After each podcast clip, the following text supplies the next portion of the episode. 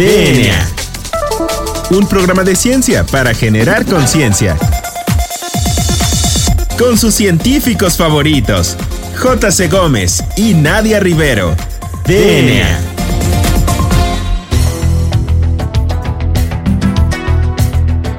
Bienvenidos a una emisión más de este su programa favorito sobre divulgación de la ciencia, DNA. Yo soy la doctora Nadia Rivero y me acompaña como en todos los jueves en los micrófonos el famosísimo doctor Juan Carlos Gómez. Juan Carlos, muy buenas tardes. ¿Cómo estás en un jueves más de esta nueva normalidad? Y bueno, no es un jueves tan este, normal como otros porque ya casi cumplimos un año Ciudadana 660. ¿Cómo estás? Así es, Nadia, muy bien, pues en esta nueva este, anormalidad que nos ha tocado vivir.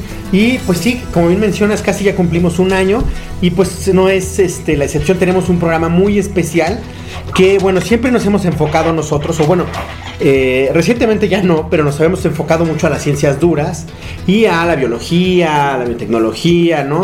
Pero hoy, en esta ocasión, vamos a tomar un tema que nos, la verdad es que nos gustó mucho desde que lo vimos y afortunadamente pudimos contactar a la, a la doctora. Entonces, eh, ¿Por qué no presentas a, nuestra invitada y luego yo les platico más o menos qué hace eh, nuestra invitada? Y claro que sí, Juan Carlos. Bueno, pues como bien mencionas, estos episodios forman parte de esta serie de programas que estamos realizando para enfocarnos a otras este, áreas del conocimiento y pues en esta ocasión tocó a la parte de las artes visuales. Entonces le damos la bienvenida a la doctora Cintia Villagómez Oviedo. Doctora Cintia, muy buenas tardes. Muchas gracias por aceptar nuestra invitación. ¿Cómo se encuentra? Buenas tardes, Juan Carlos y Nadia. Muy bien, me encuentro muy bien. Eh, aprovechando el encierro para trabajar, convivir con la familia.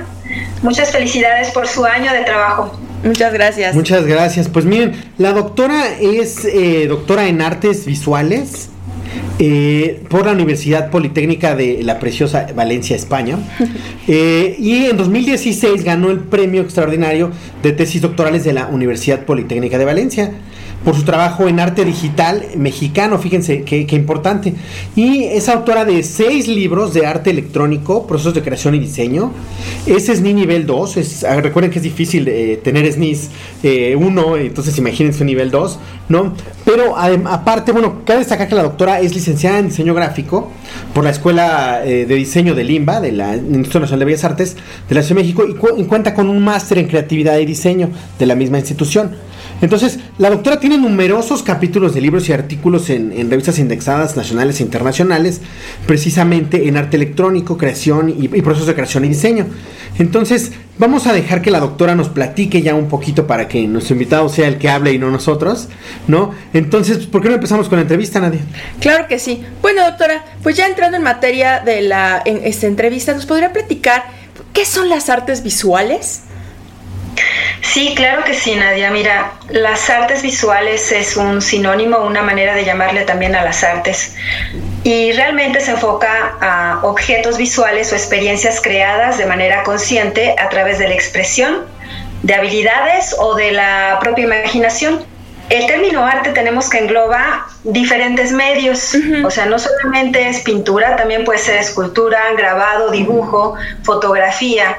Sin embargo, lo interesante viene cuando, a partir de todos los eh, recursos y las innovaciones tecnológicas de las últimas décadas, surgen otras manifestaciones del arte, donde los artistas adoptan la ciencia y la tecnología como forma de expresar sus ideas. Entonces hay áreas como el robot art, como el software art, como el bioarte también, video art desde los 60, media art y una serie de clasificaciones inmensas. Claro. Lo que es muy importante mencionar es que posterior a la irrupción de la computadora, primero son los científicos quienes comienzan a experimentar con las posibilidades gráficas de las computadoras, de los ordenadores, estas computadoras gigantes en los 60 que eran del tamaño de un cuarto. Pues los científicos empiezan a ver que había la posibilidad de hacer gráficos o dibujos. Entonces surgen eh, artistas, investigadores, científicos como George Nice, Charles Suri, y en México Manuel Felgueres, quien es considerado el pionero, el precursor del arte digital mexicano. Y bueno, ya en los noventas tenemos eh, uno de los precursores del net art en Latinoamérica es Arcángel Constantini, mexicano, entre otros muy reconocidos, ¿no? Como Gilberto Esparza, Marcela Armas, Santiago Escuatl, Eric Meyenberg, Leslie García, Ariel Gusic, Iván Abreu. Entonces, bueno, tenemos que el arte es un concepto cuya definición va cambiando en relación a la época, por eso es muy difícil esta pregunta, contestarla, porque pues es el reflejo de la misma, un poco como lo dicen los alemanes, es el Zeitgeist, que quiere decir el espíritu de la época, eso es el arte. Qué, interesante. Eh, doctora, y bueno, cabe destacar que creo que pues, se me pasó, pero la doctora es investigadora de la Universidad de Guanajuato que era también de las cosas que hemos querido impulsar para que se vea que no nada más, como decía nuestro amigo Heriberto, en la Gran Tenochtitlán se hace investigación y en una o dos este, instituciones, no, también hay eh, otras instituciones de muy alto renombre e investigadores igual de buenos que los que hay en el extranjero. No vayan así que hay Harvard nada más. No, no, no, de ninguna manera. Entonces, doctora, en este contexto, en ¿cómo se realiza la investigación sobre artes visuales? Porque, pues para nosotros es claro en las ciencias duras, pero ¿cómo se realiza en, las eh, artes visuales? Sí, pues es un proceso muy... Eh, yo llamaría de, de, mucha curiosidad, muy lúdico también. Uno como investigador tiene que despertar estas dos cualidades o habilidades. Tienes que sentir curiosidad y también tienes que sentir un gusto por los descubrimientos y los hallazgos que vas encontrando en el camino. Básicamente la investigación, te puedo hablar desde mi, desde mi propia experiencia, y pues bueno, primero tenemos que tener muy claro el método y la estrategia y las técnicas que vamos a utilizar. Por ejemplo, en el arte electrónico, arte digital que yo investigué, me di cuenta de una problemática que se sabía muy poquito sobre los artistas electrónicos mexicanos, específicamente de los digitales, o sea, los que usan la computadora en el proceso o dentro de la pieza final.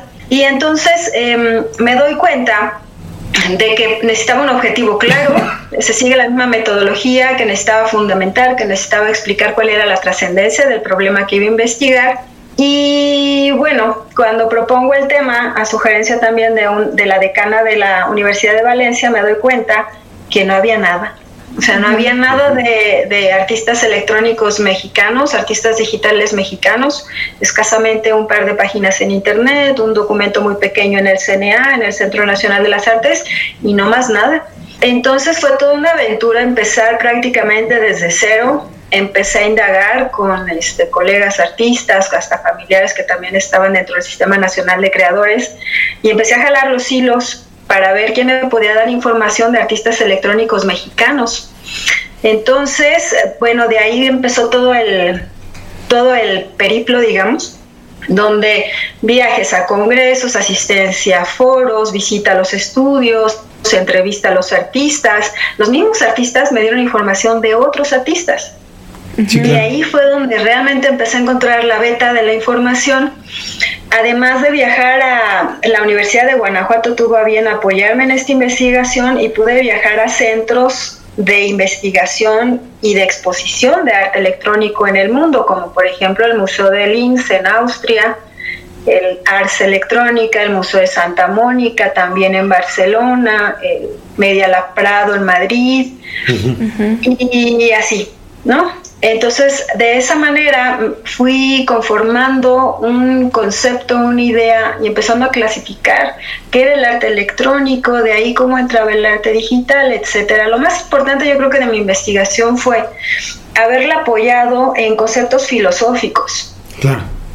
Sí, entonces las teorías, por ejemplo, de Guattari y Deleuze sobre el rizoma me ayudaron a ver a mí que el propio proceso de producción de los artistas digitales iba muy en concordancia con estas teorías del rizoma de Guattari Deleuze, que nos explican que, que, ya no hay un artista principal, por ejemplo, no ya hay redes y hay pequeños líderes que constituyen células que se interconectan entre sí, entonces eso mismo se refleja en el proceso de producción de los artistas.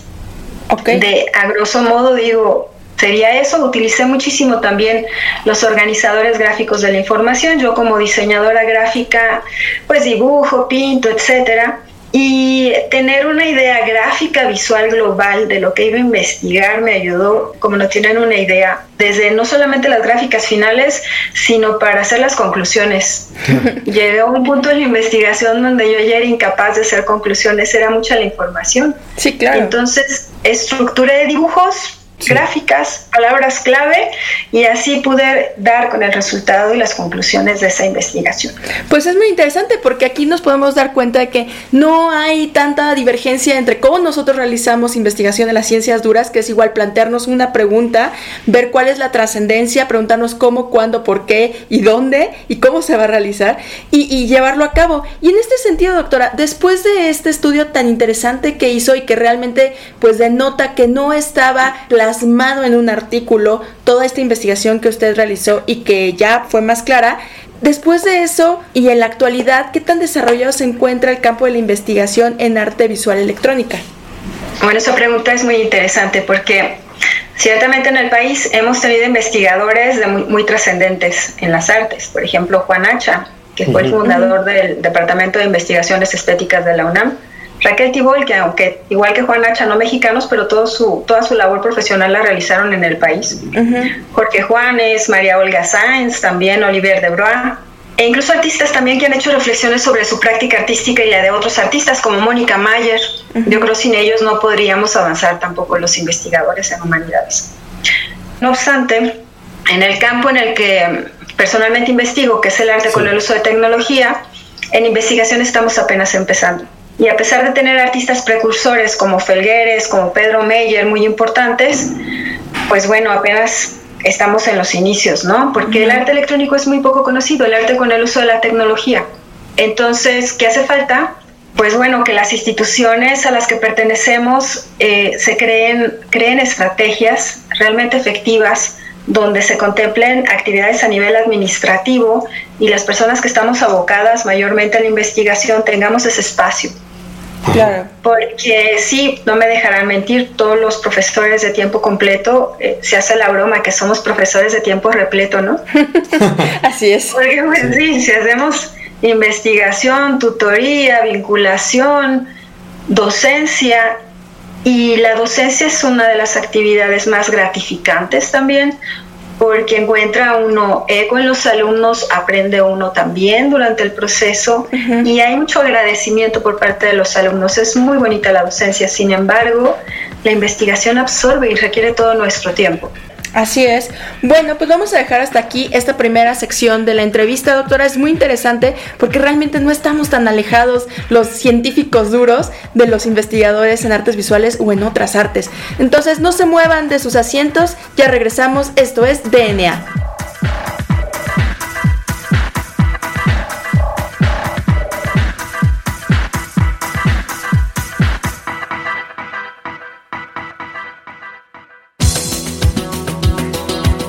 En menos de lo que tus genes se traducen a proteínas.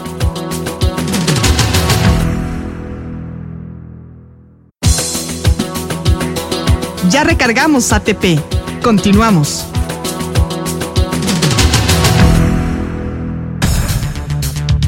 Bueno, pues ya seguimos con nuestra entrevista. Eh, recuerden que estamos hablando con la doctora Cintia Villagómez de eh, la Universidad de Guanajuato y que está hablando de un tema súper interesante, este, este tema de artes visuales, pero con la parte digital, de con la parte ciencia, que incluye ciencia, tecnología, que es súper de moda y súper bien. Y doctora, en este sentido, hablábamos fuera del aire de cuántos museos hay actualmente y lo que nos comentaba, qué tanto espacio le dan los museos actuales a este tipo de arte visual, digital.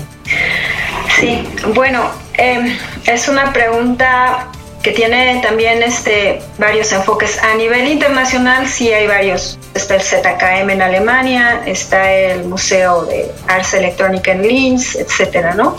Estos espacios son espacios adecuados específicamente para el arte electrónico. ¿Qué quiere decir esto? Que tienen rampas, son espacios muy altos, tienen en el piso conexiones donde no se ve, donde el artista llega, puede conectar su dispositivo, su artefacto, la computadora y no necesariamente se tiene que ver al público, hay espacios para grandes pantallas, etcétera, etcétera, según los requerimientos del arte tecnológico que necesite cada artista.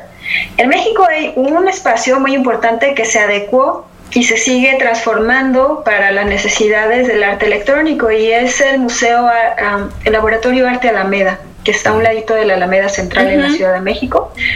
De ahí en más existen museos que abren sus puertas a obra artística que hace uso de la electrónica análoga o digital. Sin embargo, en provincia, eh, pues estamos un poquito más escasos. Hay políticas de, dentro de los museos y dentro de las personas que administran o dirigen los museos que no permiten la entrada a este tipo de arte. La razón es, bueno, pues porque muchas veces eh, seguimos considerando que el arte válido es el arte pictórico, de caballete, la pieza única, el arte de las vanguardias de, artísticas del siglo XX. Y la realidad es que el mundo se ha transformado muchísimo de entonces a la fecha. Me tocó ver en, sí, me tocó ver el museo de Namjoon Paik en um, Corea del Sur. Mm. Y es súper interesante, es súper interesante. Y vaya que Nam June Pai, que es de los 60, 70. Oiga, pero entonces yo creo que lo que hace falta es acercar al público este tipo de arte para que ellos mismos lo vayan solicitando a los museos. Porque, por ejemplo, esta, este, pues yo, yo creo que fue como una exposición que más o menos integra algo de arte visual electrónico, que fue la de Van Gogh, que vino a México y que proyectaban cuadros como vivos de Van Gogh, eso llamó muchísimo la atención. Entonces yo creo que si se acercara un poquito más, pero ahora de artistas mexicanos, se tendría como ya una, este, un nicho muy importante para seguir explotando, ¿no cree? Claro que sí. Yo creo que las nuevas generaciones viven ya con el dispositivo en la mano, con el celular, con la tablet, etcétera, ¿no? Entonces, esa ventaja tiene el arte electrónico, que puede estar más a la mano y más conectado con estas nuevas audiencias. Y no solamente pensar en el arte electrónico como un área del arte que te puede proveer de cierta espectacularidad, que si bien lo tiene, muchas de las piezas son realmente impresionantes en tecnológicamente hablando, no obstante, lo importante es que a través de la pieza puedes llamar la atención hacia conceptos más profundos. Claro. Sí, estoy pensando, por ejemplo, la pieza de Meyenberg, de Eric Meyenberg, de las castas, que hace una profunda reflexión sobre el ADN de los mexicanos, por ejemplo, mm. y, de, y de la cuestión racial también involucrada en este estudio, ¿no? En México. Porque también está este festival de la luz que hacían eh, continuamente en la Ciudad de México, que es el de Lumix que, era impresionante porque era una eh, guía eh, o un camino en donde ponían diferentes como instalaciones en donde eran este pues diferentes artistas, diferentes conceptos y al final terminaron en el Museo de la Luz que también está en el centro histórico y, y, era impresionante la cantidad de gente que iba, la aceptación que tenía y cómo la gente le gustaba ver las lucecitas. Sí, exacto. Es que es precisamente ahí la puerta de entrada para, para reflexiones más profundas. ¿Y por qué no nos platica sobre sus líneas de investigación? Bueno, ahorita estoy, sigo en esta búsqueda de arte electrónico, arte digital. Recientemente me está llamando la atención el arte robótico y yo creo que por ese lado me voy a ir. En México tenemos varios artistas que trabajan con este tipo de dispositivos, por ejemplo Fernando Palma. Este tiene también varias piezas interesantes para Lady Gaga, una galería y toda su producción data ya de varios años, no es un artista nuevo. Además de otros, ¿no? Gilberto Esparza también, e, etcétera, etcétera, ¿no? Entonces yo creo que voy a, me voy a ir inclinando por este lado, sin dejar el arte digital, por supuesto, que se me va a acompañar siempre. Yo creo que la producción de un investigador siempre va ligada a un eje, a una, digamos, una columna vertebral de la cual parten diferentes apéndices y resultan diversos productos, ¿no? Claro. Bueno, eh, sabemos que con la pandemia pues muchos eventos se clausuraron o se cancelaron y bueno, se van a retomar posteriormente. ¿Usted tiene este en próximas fechas de manera virtual eh, alguna presentación o tendrá algunos videos de las instalaciones que ha realizado para que nuestro auditorio pues ahora que está encerrado tenga algo entretenido que ver? Sí, claro que sí. Bueno, tuvimos una conferencia en SPM, que es eh, la Asociación de fenomenología iba a ser en eh, Estonia, se canceló. Mm. Y fue virtual. Entonces los archivos de los videos de las conferencias están en línea. En Puertas tengo también la participación, pero ahí nada más como moderadora de panel este año. Ya llevo, este sería mi cuarto año participando en el International Symposium of Electronic Arts, okay. ICEA, que este año va a ser en Canadá, pero se canceló y va a ser enteramente virtual. Y tengo otro más en Ecuador, ahí es sobre revistas científicas con la gente del CIDE. Entonces, no, yo creo que la pandemia no ha traído eh, solo cosas malas. Yo creo que también nos ha hecho reflexionar y pensar en nuevas posibilidades, no solamente en docencia, sino también en investigación y también en la difusión de productos de investigación, ¿no? Como en este caso. Doctora, y bueno, pues este, si alguien quisiera contactarla, porque me parece súper interesante, eh, para, bueno, no sé, igual quisieran trabajar con usted, colaborar con usted, eh, ¿cuáles son sus medios de contacto para conocer su trabajo y para eh, contactarla? Claro que sí, tengo mi página de internet que es cintiavillagomez.com. Cintia es C-Y-N-T-H-I latina A. Y ahí pueden encontrar mi, mi información, mi correo electrónico también estoy en Instagram como Cintia Villagómez Oviedo y en Facebook como Cintia Espacio Villagómez guion medio Oviedo. ¿Y tiene Twitter? Tengo Twitter también, eh, se llama arroba interior gráfico. Perfecto. Bueno, pues muchísimas gracias, doctora. Ya estamos pasando a nuestra hasta nuestra sección final de este, la entrevista, en donde ponemos en aprietos a nuestros invitados. ¿No es así, Juan Carlos? Sí, así es. Pero bueno, pues vamos a, pasar. Ah, caray. la primera es siempre casi la pasan. La segunda es cuando ya se ponen en aprietos. Eh, ¿Cuáles tiene alguna recomendación de libros, documentales, que yo creo que sí, o aplicaciones relacionadas al tema para que nuestro auditorio se acerque al tema? Sí, claro que sí. Eh, me fascina la enciclopedia Palas y las Musas. La coordinadora es María Olga Sáenz. Eh, fue editada por la UNAM y siglo XXI. Habla sobre arte y ciencia. El otro bueno es mi libro que está publicado en la librería de la Universidad Politécnica de Valencia. Es gratuita la descarga. Se llama Análisis de Procesos de Producción Artística Digital en México. Ah, súper. Y sí, en, en Netflix mi serie favorita es Abstract. Ah. Habla sobre, sí, arte, diseño, ciencia, está muy interesante. Es que de hecho, o sea, hasta para las neurociencias, el proceso creativo es un misterio todavía, aunque sí se conoce un poquito, es un misterio, pero es muy interesante porque realmente es como plasmar todo lo que tenemos en nuestro cerebro en una imagen. Y yo siempre lo he comentado con eh, Juan Carlos, que la forma más interesante y más, eh, más concreta de saber que entendimos un concepto es cuando podemos lograr una imagen. Claro.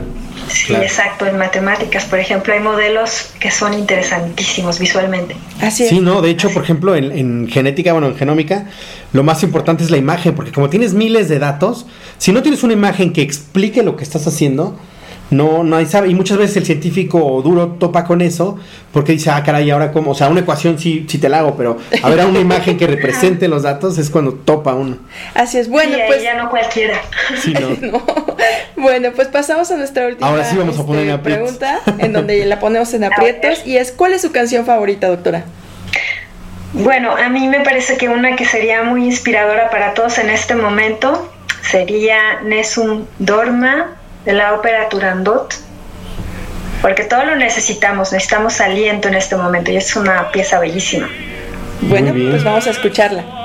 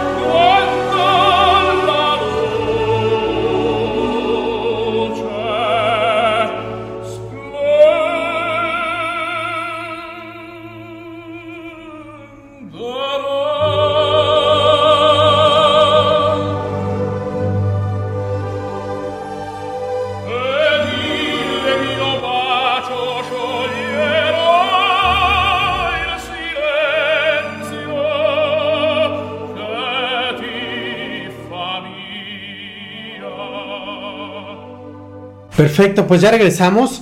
Eh, agradecemos a nuestra invitada, la doctora Cintia Villagómez. La verdad, doctora, fue eh, una experiencia tenerla platicar con usted. Nos gusta mucho el tema. Esperemos no sea la primera este, y última vez que, que, este, que platique con nosotros y la vamos a tener en los micrófonos de DNA. Agradecemos a nuestro productor Hernán Nájera. Recuerden seguirnos en Instagram como arroba DNA Imer, en Twitter como arroba ImerDNA y en Facebook como ScienceOx. No olviden usar nuestro hashtag Hablemos de Ciencia y si es ciencia no es despilfarro para contactarnos. Doctora, muchísimas gracias. Gracias a ustedes, Nadia, Juan Carlos. Mil gracias. Su labor es realmente encomiable. La divulgación de la ciencia siempre es algo que se necesita en nuestro país. Claro que sí. Bueno, pues ya saben, una imagen dice más que mil palabras. Y bueno, esto fue DNA. Hasta la próxima.